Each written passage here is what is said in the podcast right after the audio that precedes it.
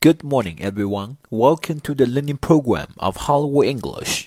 大家早上好，欢迎来到好莱坞英语的美剧学习频道。今天是大年初七，小编继续给大家分享一个地道的英语表达法，have at it。这个地道的表达法是什么意思？又是如何来使用呢？我们一起来学习学习吧。Have at it，它英文解释是 start doing something, get down to it, go ahead and do it。 它中文意思是开始干吧，着手做吧，试试看吧。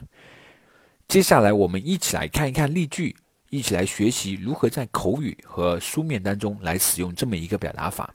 例句 Number one：Now that everyone is here, let us have at it。既然大伙儿都到了，我们就动手吧。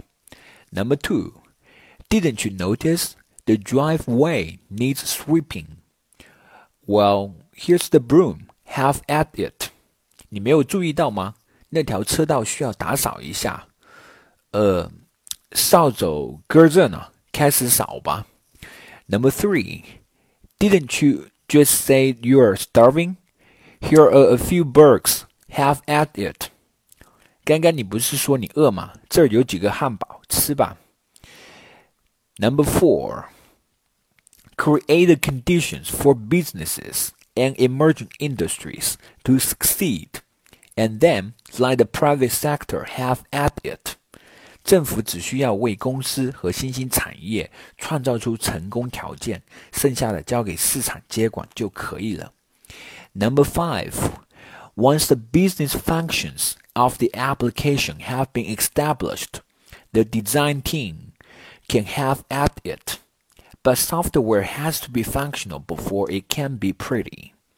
应用程序的业务工具确定以后，设计团队就可以接受了，接手了。但是美化软件之前，必须要设计好功能。